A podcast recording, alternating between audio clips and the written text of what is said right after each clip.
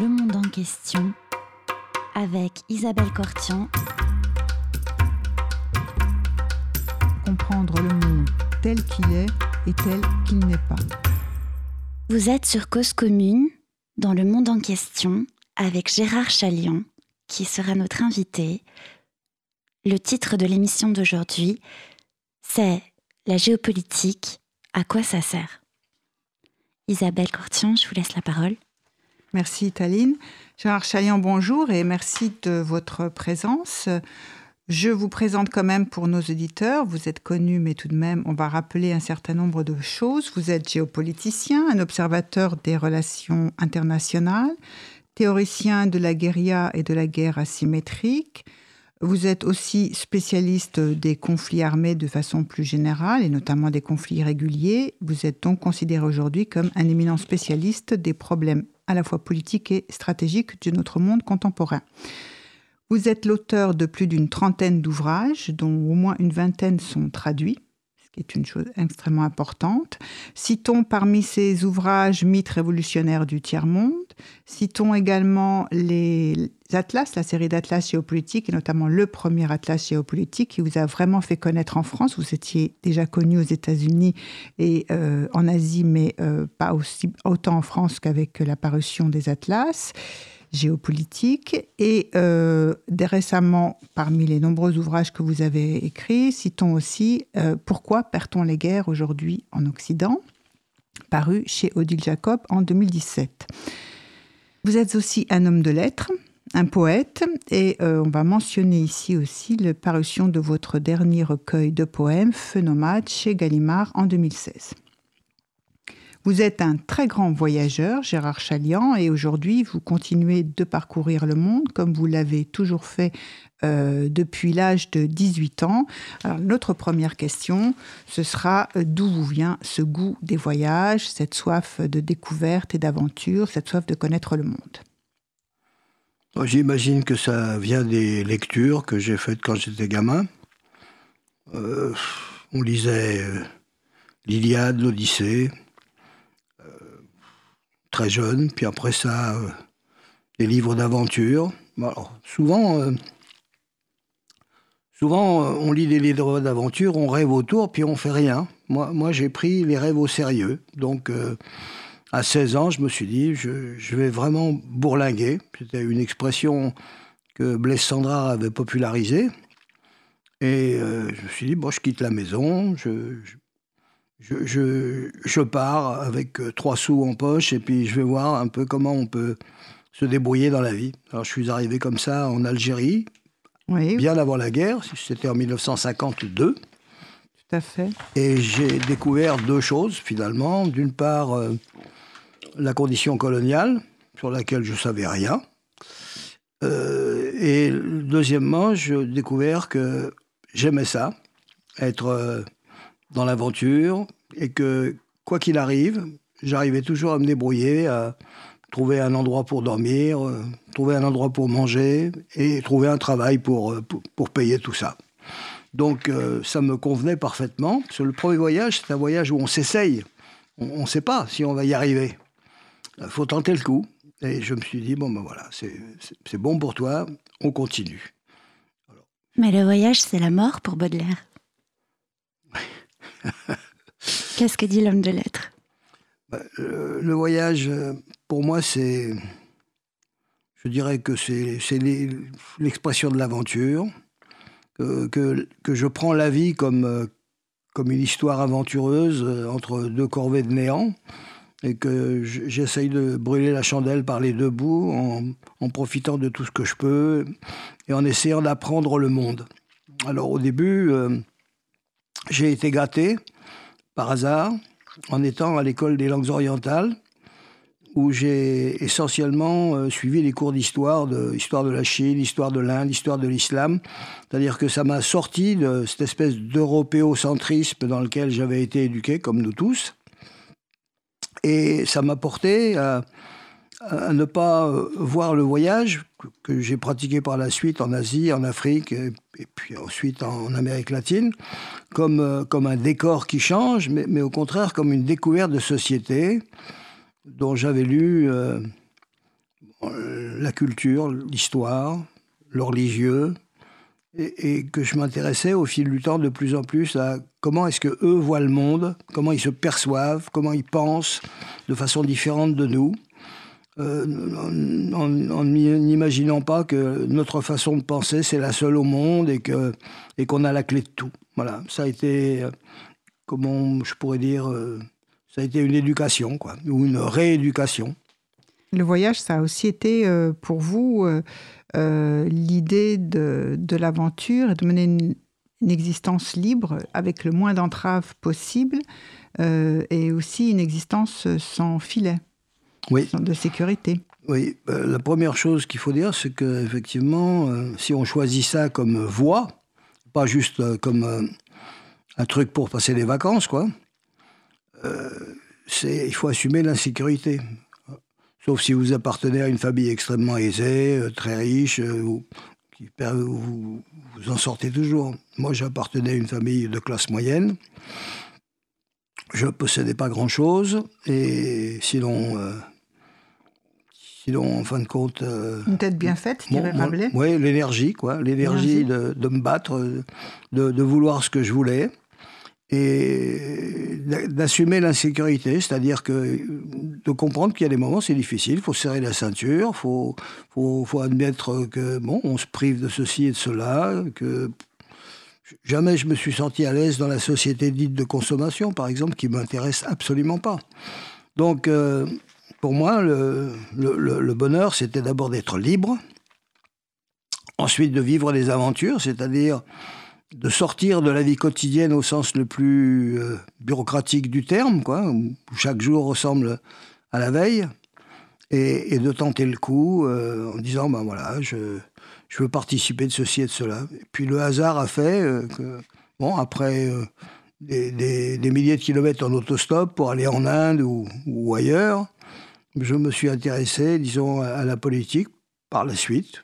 Oui, c'est ce que j'allais vous demander. Dans quelle mesure le voyage a permis une, meilleure lecture de la situation géopolitique contemporaine? Bah, J'ai fait vraiment la connaissance euh, bon, de la question coloniale en Algérie, mais par la suite, euh, bon, j'ai vu ce que c'était que la pauvreté en Inde euh, et en même temps la violence. C'est-à-dire que moi, je suis arrivé en Inde avec l'idée gandhienne que c'était une société non violente, etc., etc. Puis je me suis rendu compte que tout ça, c'était une, vision extrêmement étriquée dans la pratique. Euh, la société indienne, avec ses castes bien tranchées, même si sur le papier elles avaient été supprimées, euh, demeurait une société d'une extraordinaire violence, d'une discrimination dans euh, le groupe auquel vous appartenez, l'incapacité de passer d'un groupe à l'autre, la punition par la mort si vous transgressez le fait d'épouser quelqu'un au-dessus de votre caste, etc. Enfin, j'ai découvert tout ça à la fois avec euh, des mœurs une brutalité que je ne soupçonnais pas du tout. Enfin, j'ai appris,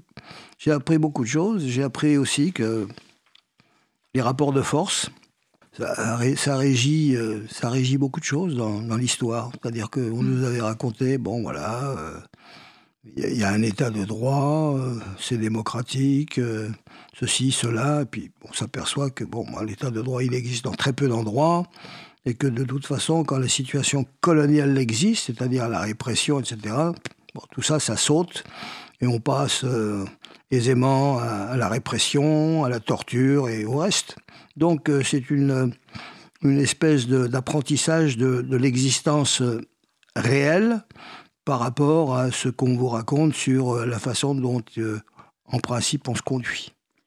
Alors, si on revient sur euh, votre premier voyage en Algérie en 1952, donc vous découvrez la situation coloniale dont vous aviez quand même entendu parler à travers la lecture de Albert Memmi, sans doute, et France Fanon que vous avez rencontré euh, J'ai lu ça plus tard, moi. Vous avez ça après Fanon, Fanon, il a écrit en 1961 euh, Le de la Terre. Je ne l'ai jamais rencontré, parce qu'il est mort avant.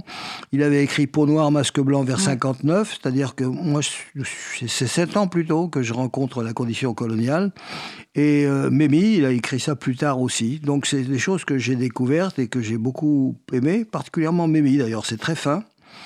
Euh, Fanon, c'est Peau noire, masque blanc qui m'a beaucoup touché. Par contre, ce qu'il raconte sur euh, les damnés de la Terre, Lorsque on relit ça aujourd'hui avec un regard critique, on s'aperçoit qu'il avait largement sous-estimé les capacités révolutionnaires des sociétés afro-asiatiques, du rôle salvateur de la violence, etc et du fait que finalement, bon, les prolétariats européens ayant euh, terminé euh, leur parcours, leur incapacité euh, à faire la révolution, la révolution désormais serait faite par le tiers-monde. Bah, on a vu ce que ça a donné, c'est-à-dire que la plupart du temps, des, des indépendances despotiques, dont l'Algérie par exemple est un des exemples remarquables, avec aujourd'hui euh, le, énième mandat de M. Bouteflika, euh, après avoir entendu parler de socialisme pendant euh, la, lutte de libération et après avoir eu la période Ben Bella, le, sentiment que bon, bah, on allait déboucher sur la réforme agraire, le socialisme, l'autogestion, etc., etc. Toutes choses d'ailleurs qu'au début on a tendance à croire parce que finalement il y a un certain nombre d'illusions nées de l'idéologie que que l'on, comment dirais-je, que, que, l'on intègre. Hein. devenir lucide, c'est aussi euh, questionner le, les a priori euh, idéologiques euh, qu'on a, qu'on a partagés. Est-ce que vous pouvez expliquer à nos éditeurs quelle est la, la spécificité de, du personnage qui est Bouteflika, mi-héros, mi-bourreau, et, la complexité que ça constitue pour, pour nous de, de, lire tout ce qu'il se passe aujourd'hui en Algérie? Bon, Monsieur Bouteflika, avant tout, c'est un homme malade euh, qui, a été célèbre euh, jadis, euh, à l'époque où il travaillait avec le colonel Boumedienne. C'était le plus jeune, le plus doué enfin, de sa génération. En tout cas, c'est comme ça qu'il passait. Et par la suite, il a été essentiellement mis au pouvoir par des gens pour lesquels il était un paravent commode à partir du moment où il est tombé malade. Et ça fait quand même la, la, quatrième fois que on, se sert de lui euh, pour, euh, pour un régime dont la caractéristique est d'être euh, corrompu, un régime qui a été incapable de transcrire les richesses en hydrocarbures en, croissance économique. Hein. le chômage est considérable. Les, quand la France a quitté l'Algérie, il y avait 9 millions d'Algériens. Aujourd'hui, ils sont 42 millions. Il n'y a pas de travail pour 42 millions, il n'y a pas eu d'études pour 42 millions, et tout ça, c'est... En même temps, un pays avec un très fort potentiel et une jeunesse très nombreuse. Très, très. La, majeure partie de la population a moins de 15 ans. Quoi. J'ai appris peut-être à tort quand, quand j'étais petite en géographie que l'Algérie représentait le plus fort PIB par habitant et, ça m'a toujours étonné. Est-ce que vous pouvez nous expliquer ce paradoxe? Bah, Ça dépend par rapport à qui. Hein. C'est-à-dire que du point de vue agricole, par exemple, c'était un pays extrêmement riche, extrêmement productif. Aujourd'hui, euh, tout ce qu'ils produisent comme agriculture, c'est zéro tout, est acheté ailleurs. Donc il y a eu un, effondrement euh, d'une partie très importante, parce que finalement, euh, la population rurale, en 1952-61, c'était essentiellement la population algérienne. C'était euh, de façon notoire une, une majorité rurale. Alors pour revenir sur votre propre parcours et votre première expérience en Algérie, donc en 52, vous, découvrez, vous découvrez la conditions coloniales. Vous revenez quand le, mouvement d'indépendance vient, vous le soutenez avec un engagement anti-colonialiste en fondant avec d'autres amis et camarades la revue euh, Partisan.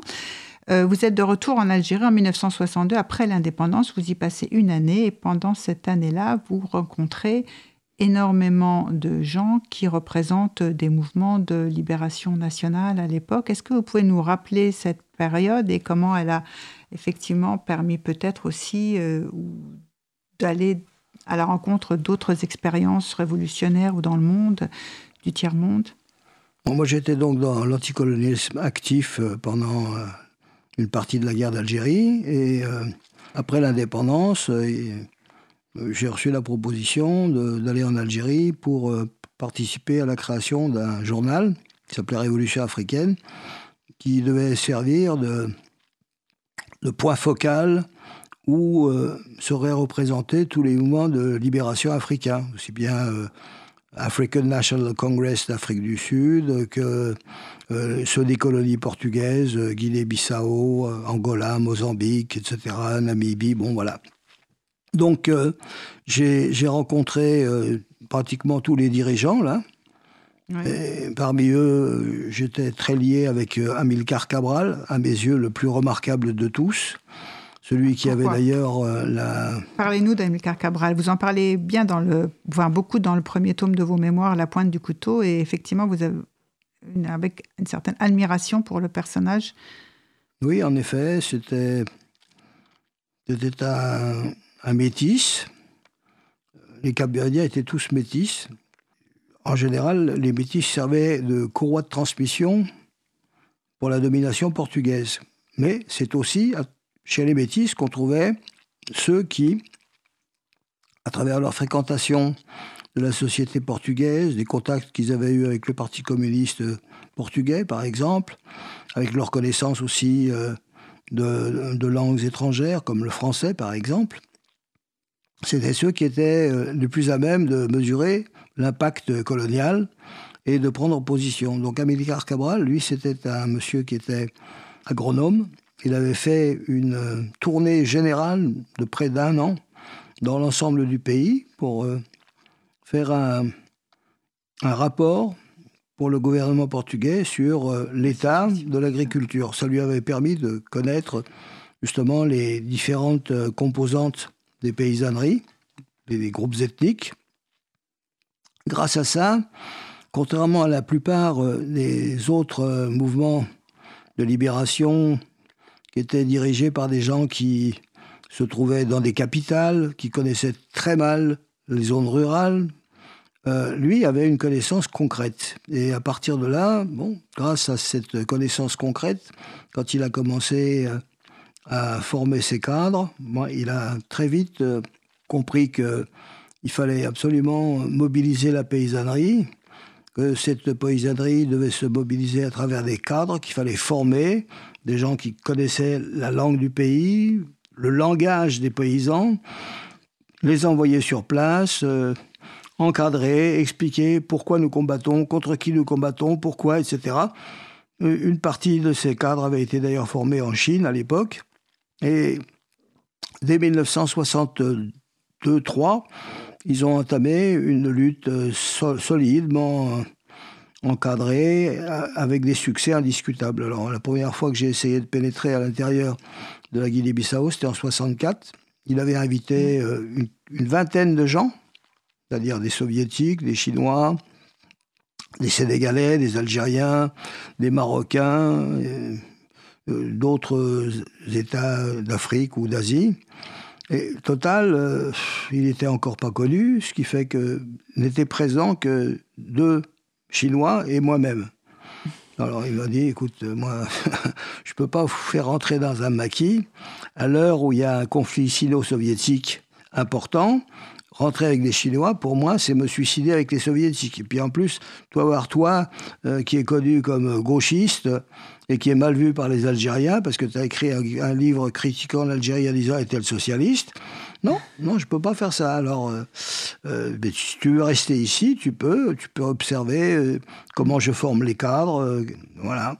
Alors, je suis resté pour voir comment ils formaient les cadres. C'était très intéressant. J'ai appris plein de trucs. Oui, parce que après la formation des cadres, c'est quelque chose que vous faites aussi aujourd'hui. Ah oui, oui, la formation des cadres, c'est extrêmement important. Je veux dire, un, un mouvement sans cadre solidement formé, c'est pas grand-chose. Alors, comment, comment ça se passe euh, quand on vous, on vous invite, on vous demande d'aller... Il y a des mouvements, des, États, des peuples qui vous, vous aident quand on vous le demande à la formation des cadres, vous donnez des conseils? Oui, bah souvent quand euh, je suis dans une guérilla, par exemple, euh, bah, les types disent Tiens, bah, tu pourrais pas donner une série de cours pendant que tu es là, avec nous, au, au, au, cadre les plus, comment dirais-je, les plus agiles, les plus intéressés. Il me, trouve 20 à 30 types, euh, quelquefois avec quelques femmes, au fil du temps, il y a eu de plus en plus de femmes, avec les Tamouls ou avec les, les Érythréens, les Kurdes d'aujourd'hui, etc. Enfin, toujours est-il que bon, on donne des, cours qui sont adaptés à la situation locale.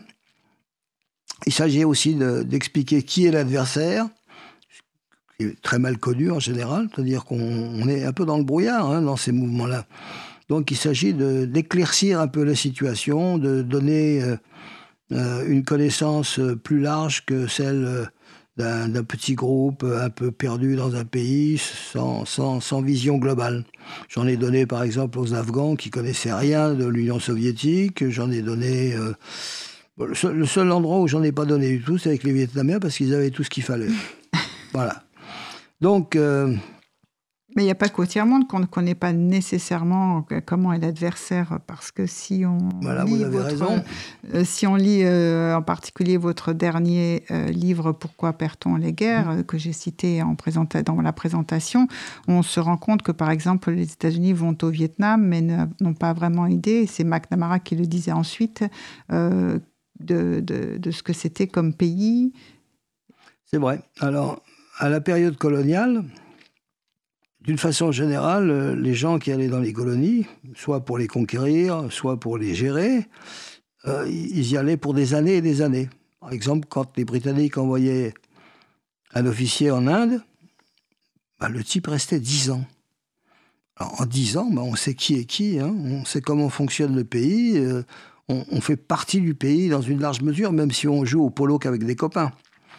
Aujourd'hui, on envoie les gens pour un an maximum, sans aucune préparation particulière. Euh, nous, par exemple...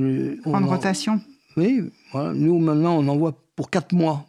En somme, on envoie des types en transit, quoi. Hein, le temps d'arriver, de comprendre vaguement ce qui se passe, puis c'est fini. Donc, euh, ça a beaucoup changé, c'est-à-dire la méconnaissance du terrain. Du terrain. Et deuxièmement... Les conditions locales. Ce qui a changé, c'est que l'autre vous connaît mieux. Jadis, il connaissait rien.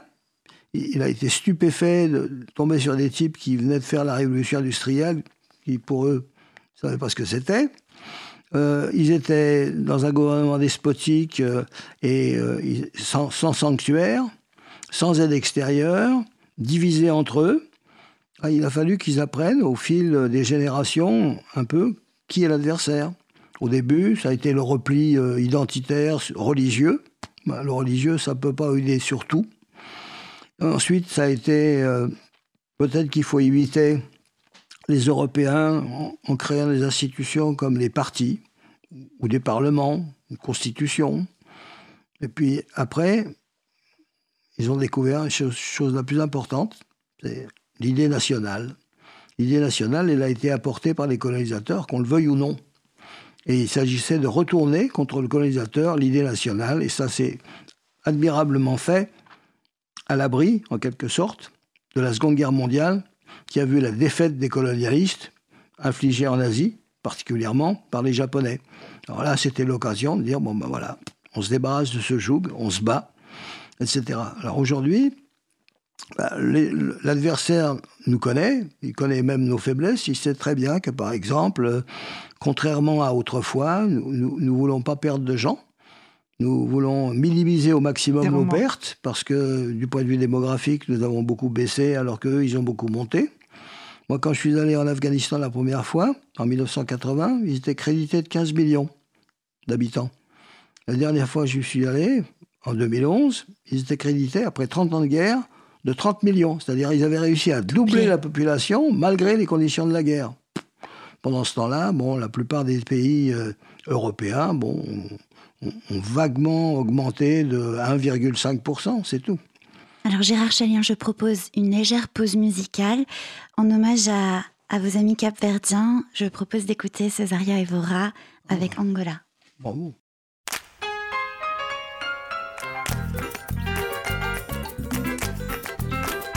Cause commune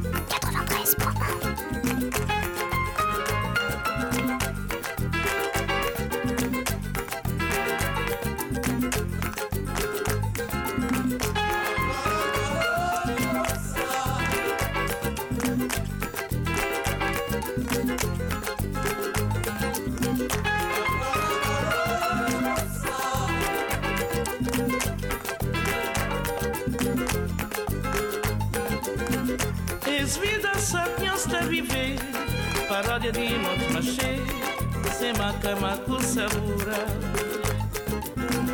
És vida só que eu está a viver, paródia de noite machê, sem macama com sabura. Angola, Angola, oi, popsa, a minha os catamatã, um bem para amanhã caminho. Angola, Angola, oi, popsa, a minha os catamatã, bem coara para amanhã caminho. Es convivência de senhores vivência, paciência de um consequência, resistência de um extravagância. Es convivência de senhores vivência, paciência de um consequência, resistência de um extravagância. Angola, Angola, oi, força, caminhos catamatã, el cuerpo bañante Angola, Angola e força Caminha os catamata Bem cuora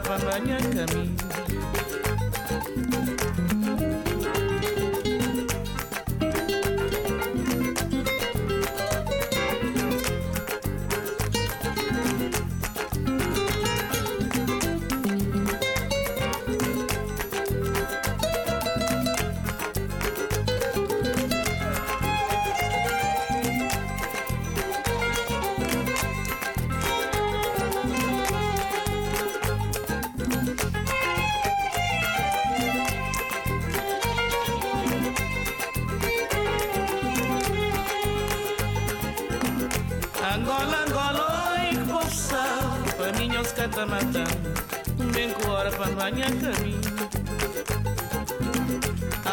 mingi força a minha kaka mata menkuora pa banyaki caminho. Es convivência das vivência paciência de uma consequência da existência do extravagância.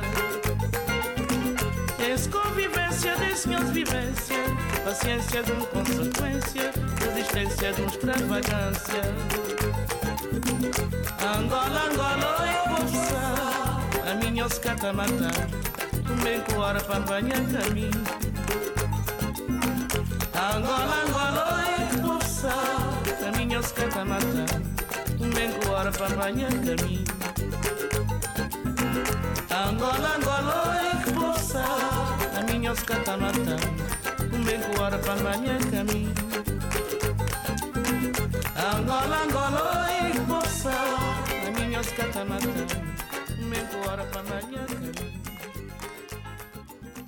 Vous êtes sur Cause Commune avec Gérard Chalian et Isabelle Cortian dans Le Monde en question. Gérard Chalian, euh, dans pour, vous avez écrit Pourquoi perd-on les guerres Mais là, on vient d'apprendre que euh, le dernier bastion de Daesh, de l'État islamique, est tombé en Syrie. Est-ce que, euh, enfin, là, il y a une guerre qui a été ou aurait été gagnée Et qui a gagné cette guerre? Bon, C'est d'abord une guerre extrêmement complexe. Il y a eu euh, les Russes, les Américains, les Européens, les Iraniens, l'Arabie Saoudite, euh, l'intervention turque, etc.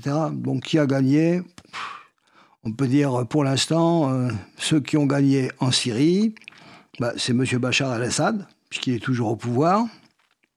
C'est les Russes, dans la mesure où c'est eux qui ont mené en définitive l'essentiel des opérations importantes, Aérienne notamment. aériennes notamment. C'est l'Iran avec ses milices. Et puis, euh, après un moment extraordinairement, euh, je dirais, spectaculaire, ce qu'on appelle le Daesh, de 14 jusqu'à 17, euh, bon, il a effectivement fait une grosse percée. Euh, ce qui était d'ailleurs une erreur de la part de ses adversaires, c'est-à-dire on ne doit pas laisser un adversaire gagner aussi bien. Il était facile à repérer puisque les zones dans lesquelles il, il opère sont des zones totalement désertiques, qu'avec l'observation aérienne américaine, on, on sait tout, On- qu'on aurait pu les bombarder, on ne l'a pas fait. On les a laissés euh, euh, En même temps, c'est cheminer. facile d'avancer dans le désert. Voilà. C'est facile d'avancer dans le désert et en même temps, c'est facile de bombarder, se faire écraser, clouer au sol dans le désert. Donc, Si les conditions météo le permettent. Les conditions le permettent tout à fait. Donc ça n'a pas été fait, ce qui fait qu'il y a eu une sorte d'appel d'air extraordinaire. On a eu le sentiment, grâce à la chute de Mossoul, qui était due à, la démoralisation de l'armée irakienne de l'époque, au fait que M. al-Baghdadi a proclamé que la frontière entre l'Irak et la Syrie n'existait plus, ce qui n'est pas vrai, que c'était lui le calife, bon, très bien, et que finalement, ils avaient territorialisé un énorme morceau de territoire. Ce que les journalistes ont oublié de dire, c'est que l'écrasante majorité de ce territoire, il est désertique. C'est-à-dire qu'en réalité, on est euh, le, le patron d'un désert dans lequel il y a deux villes, Mossoul, Raqqa, point final. D'accord.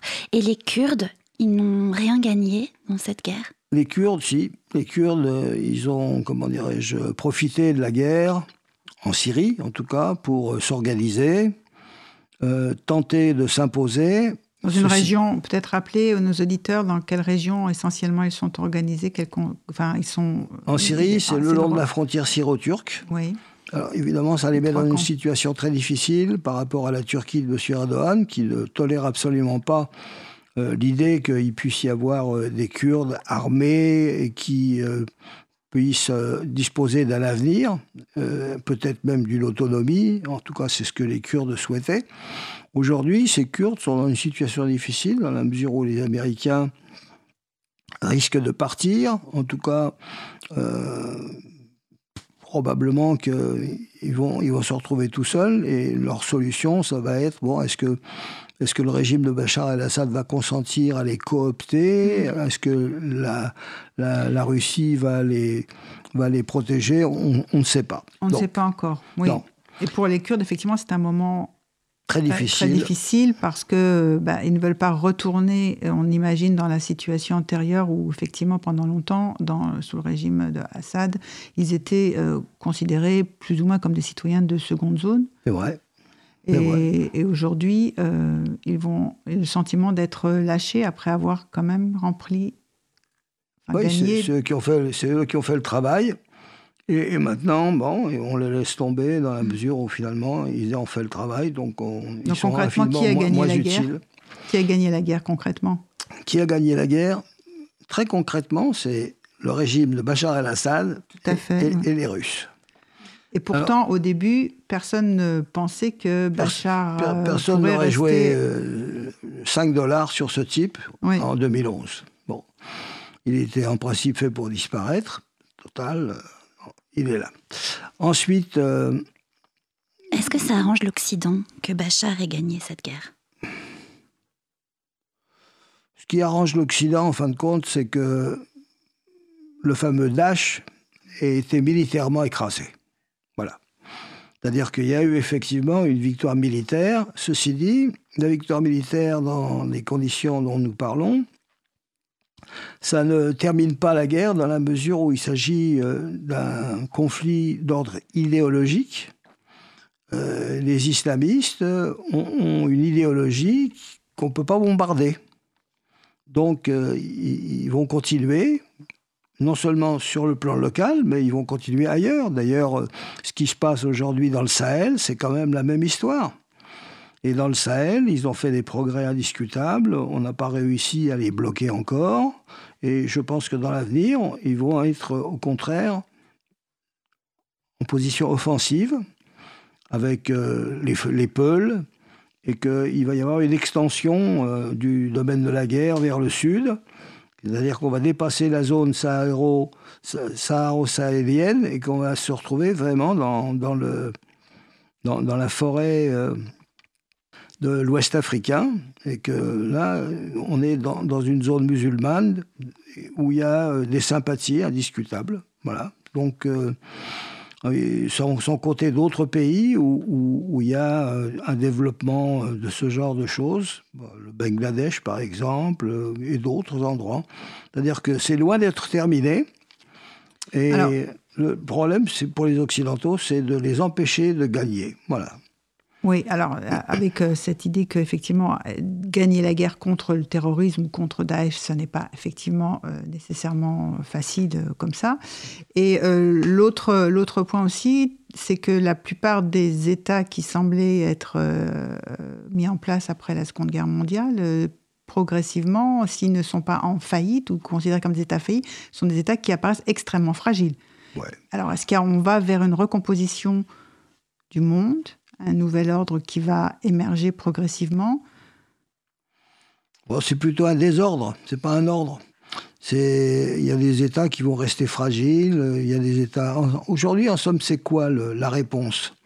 La réponse est quels sont les États capables de faire, ou d'avoir fait, et de continuer à faire, de la croissance économique? Bon, ben là, ce qu'on constate, il y a la Chine en premier, voilà, c'est un État sérieux, l'Inde, puis il y a des États moins importants, comme euh, la Corée du Sud, comme le Vietnam, comme euh, Taïwan, etc., qui effectivement ont travaillé, qui, avancent. Et puis il y en a d'autres où il y a stagnation. Euh, ce qui augmente le plus rapidement, c'est leur démographie, mais avec euh, incapacité de fournir de l'instruction et du travail, ce qui fait que bon, on va vers du désordre. Et ce désordre, dans les zones musulmanes, profite à la propagande du Daesh qui prétend, enfin du Daesh ou de n'importe qui d'islamiste, qui prétend que la solution c'est l'islam. Excusez-moi, je voulais rebondir par rapport à ce que vous disiez tout à l'heure. Euh, est-ce qu'on peut croire que les pays appartenant à l'OTAN ont mené entre 2015, 2016, 2017 une sorte de guerre froide contre la Russie et la Syrie? Oui. Oui, oui, il y a un côté, euh, comment dirais-je, euh, guerre froide au sens où... Euh, nouvelle guerre Il y a eu une nouvelle guerre froide où on s'est mobilisé contre les Russes. Et les Russes, leur ressenti à eux, c'est que, en définitive, depuis la chute de l'Union soviétique, la politique poursuivie par les États-Unis, à laquelle les Européens se sont pliés, c'est qu'il s'agissait de ramener l'ex-URSS aux frontières de la Russie. Mm. Dernier acte, l'Ukraine. de ce côté-là, effectivement, les Russes, en réalité, qui paraissent offensifs, au fond, ils sont sur la défensive. Oui. C'est-à-dire qu'il n'y a même pas eu du côté européen tout élargissement à l'Union européenne des anciens pays euh, dits de l'Est, en fait, ont commencé par entrer à l'OTAN. Oui. Ils ont fait partie de l'Union européenne et en même temps, ils font partie de l'OTAN. Et en définitive, euh, quand on dit qu'ils font partie de l'Union européenne, on n'a pas réussi à créer une politique commune.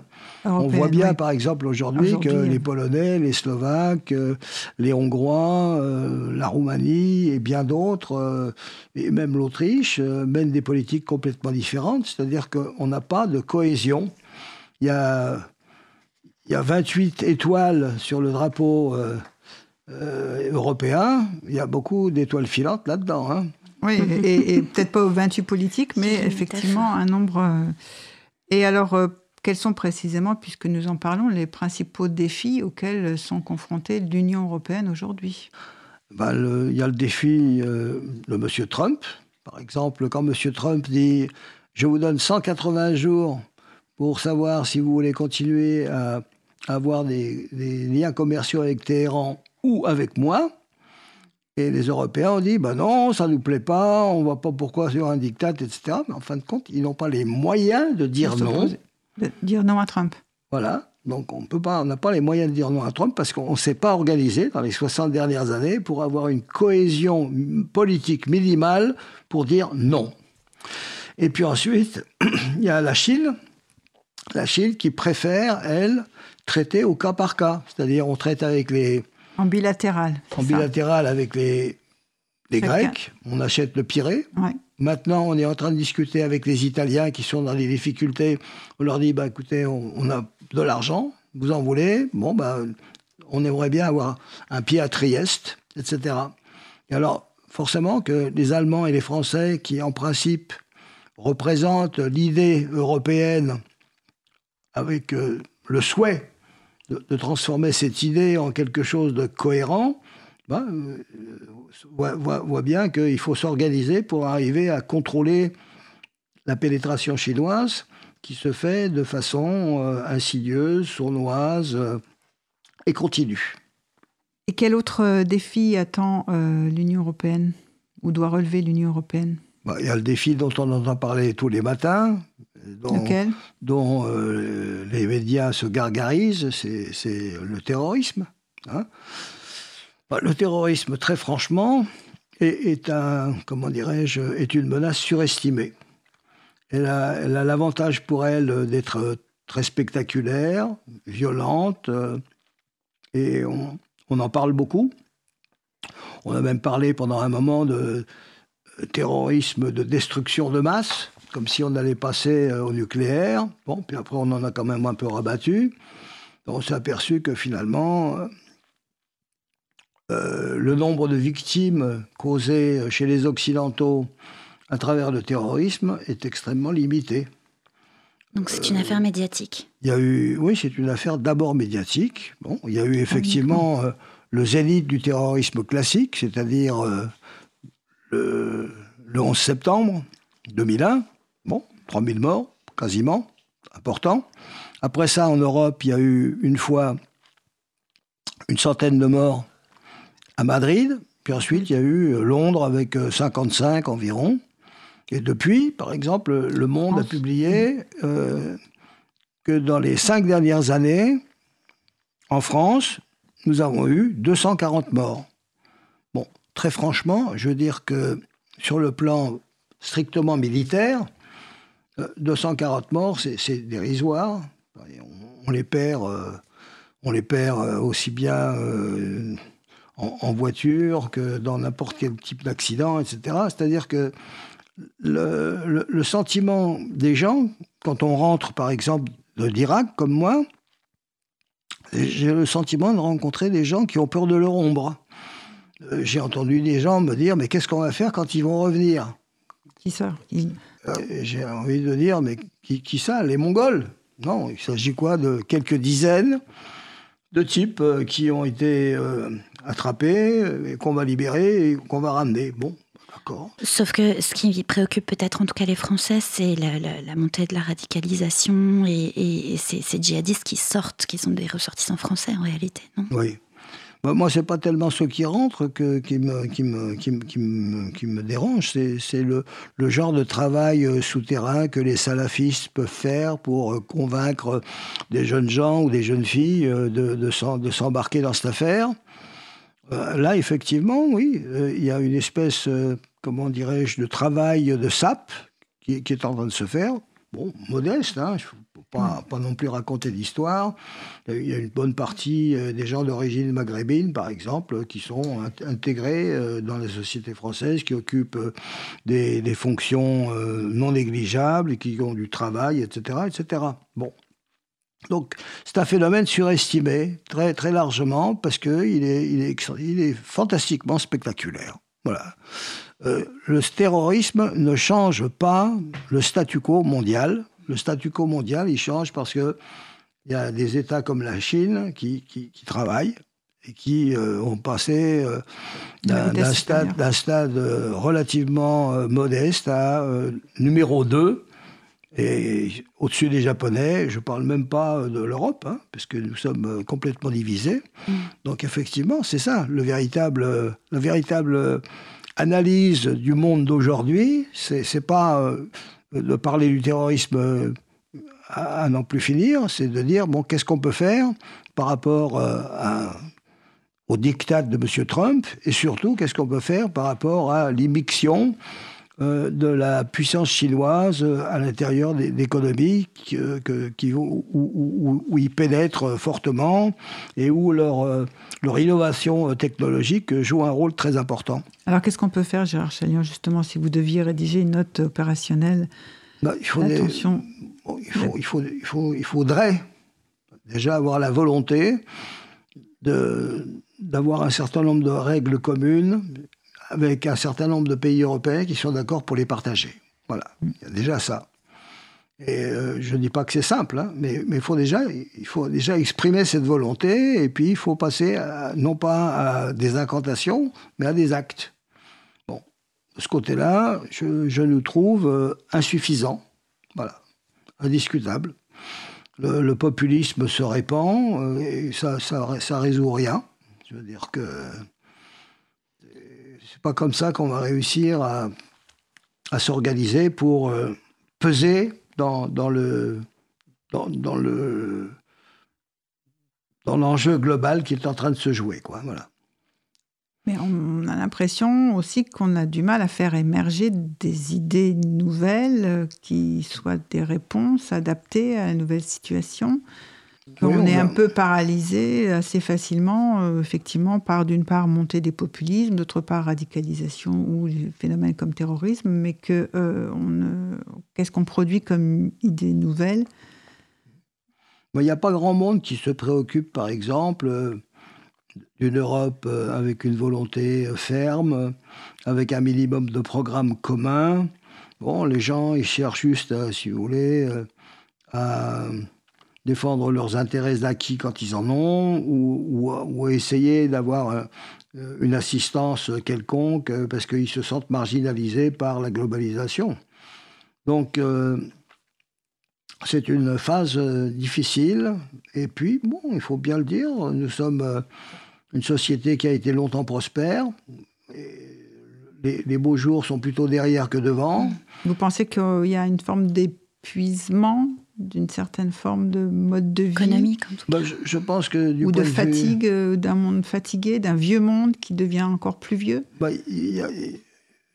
c'est un constat c'est-à-dire que le, nous sommes des sociétés vieillissantes c'est-à-dire démographiquement vieillissantes démographiquement, oui. ça c'est très net Autrefois, on avait quatre jeunes pour, pour deux vieux. Maintenant, on a deux jeunes pour deux vieux. Et on a des gens qui euh, se rendent pas compte que, par exemple, en 1900, l'espérance de vie, c'était 49 ans. Aujourd'hui, c'est 79, c'est-à-dire que par rapport à nos grands-parents, nous vivons 30 ans de plus, et eux, ils travaillaient 3 ans de plus, c'est-à-dire jusqu'à 65.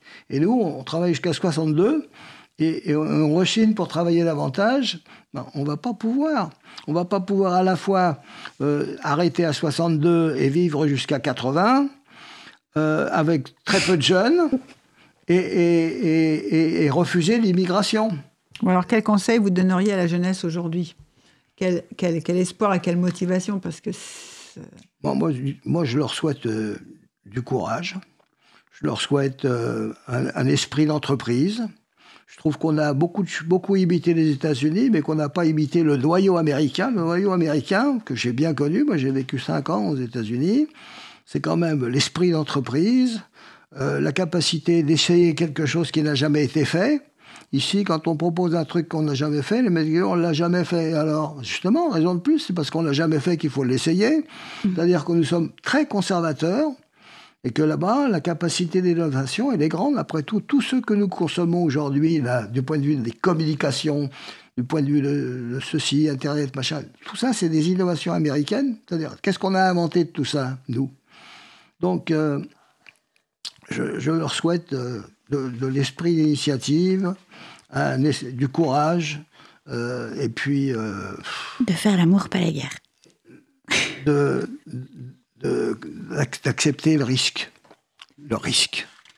Et est-ce que vous croyez que c'est possible encore aujourd'hui de vivre un peu comme vous avez vécu ou comme euh, euh, le disait euh, Jacques de Saint-Galt, et citation que vous mettez en exergue du premier tome de vos mémoires, Je dois mon bonheur au fait de n'avoir jamais connu de maître et de ne pas craindre l'infortune.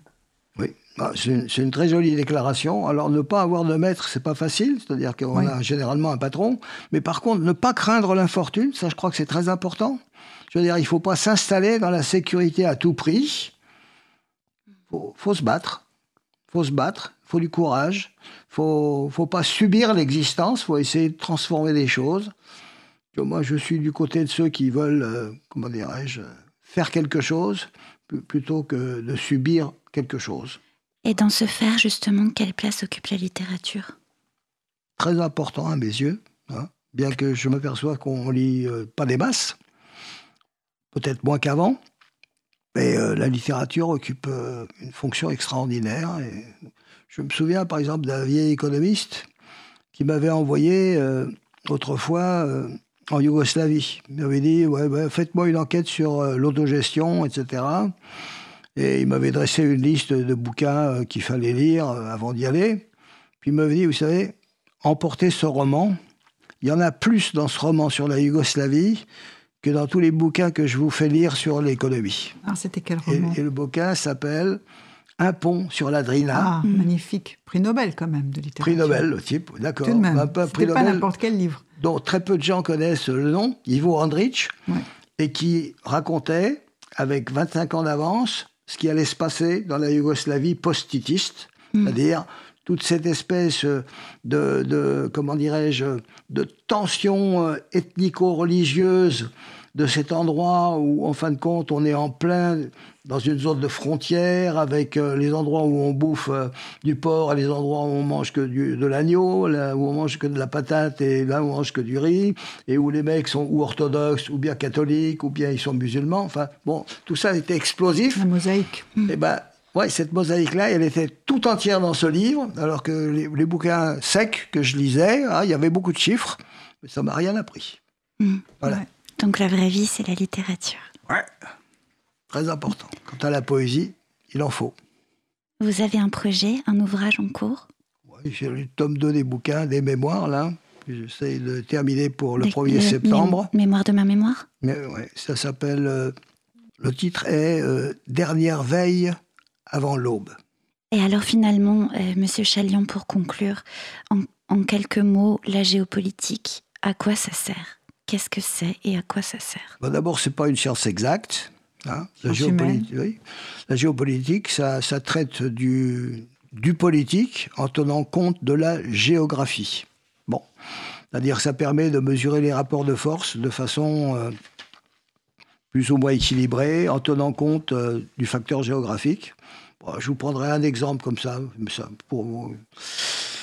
Les Vietnamiens, par exemple, ils ne peuvent survivre que s'ils sont capables d'organiser un travail euh, collectif pour ériger des digues afin que le fleuve rouge ne déborde pas chaque année et ne noie pas tout le monde. Oui. Bon, ça donne un certain type de bons hommes. Cohésion de groupe, discipline, boulot. En Égypte, bah, les situations géographiques sont différentes. Le Nil, jusqu'à en tout cas la création euh, du barrage d'Aswan, le Nil sortait, irriguait et allait se recoucher. Ça ne donne pas le même type de paysan. C'est-à-dire, il ne se bat pas. Bon, bah, ça, ça se transcrit euh, également dans, dans la guerre, comme dans, comme dans les- le, le- le- disons, le type de société. Beaucoup d'humour, mais euh, moins, moins, moins de vitalité que, que chez les Viettes. D'accord. Donc le relief, le climat, euh, la région comptent Ouais, énormément. la, géographie, la- Les la géographie géographies. joue un rôle dans l'histoire, c'est sûr. Sur les relations internationales. Aussi, ouais. La géopolitique, ça se limite pas à ça, enfin, ça en fait partie. Bien, merci beaucoup, Monsieur Chalian. C'était Merci, passionnant. Merci, Gérard Chalian. Euh, merci, Isabelle Cortian. Vous étiez dans Le Monde en question sur Cause Commune. Euh, je vous remercie pour votre attention. Au revoir. Merci. Le Monde en question avec Isabelle Cortian. Comprendre le monde tel qu'il est et tel qu'il n'est pas.